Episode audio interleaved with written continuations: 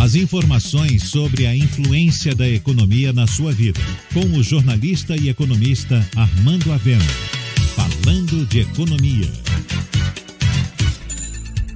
Como numa guerra, a Covid-19 desferiu um ataque frontal contra a vida e a economia e atingiu em cheio uma cidade como Salvador, que está amanhecendo com até 300 pessoas na fila de regulação em busca de leitos de UTI. E feriu a economia porque os empresários e os trabalhadores informais, que estão há mais de um ano sofrendo as consequências econômicas da pandemia, foram de novo obrigados a fechar seus negócios.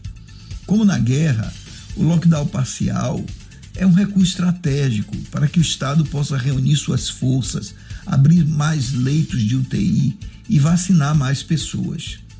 E não existe dilema algum entre saúde e economia. Afinal, com exceção daqueles que estão se lixando para o que acontece com o próximo, que pessoas estariam dispostas a ir a shopping center, a ICA nos restaurantes e festejar nos bares, sabendo que o colapso ocorreu no sistema de saúde e que é iminente que pessoas morram por falta de leitos de UTI ou de oxigênio. Além disso, como se não bastasse, estudo recente da Universidade de Chicago demonstra que o colapso na atividade econômica no ano passado foi mais influenciado pelo retraimento espontâneo da demanda do que por medidas restritivas. Com o aguçamento do contágio, não adianta deixar aberto lojas e bares, porque as próprias pessoas se retraem com medo, naturalmente, da doença.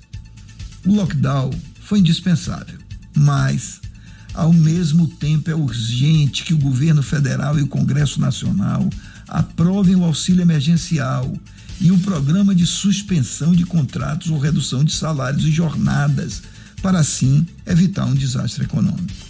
Além disso, as associações de classes, lideranças empresariais e políticas precisam continuar se mobilizando, exigindo a compra imediata de vacinas. Reitero que não se entende por que a negociação com a Pfizer, cuja vacina está aprovada de forma definitiva pela Anvisa, empacou em cláusulas contratuais que dezenas de países aceitaram. A vacinação é o antídoto contra o fechamento de lojas, é o antídoto contra novos lockdown. E a sociedade brasileira precisa exigir do governo a compra de vacinas em quantidade suficiente para agilizar o processo de vacinação.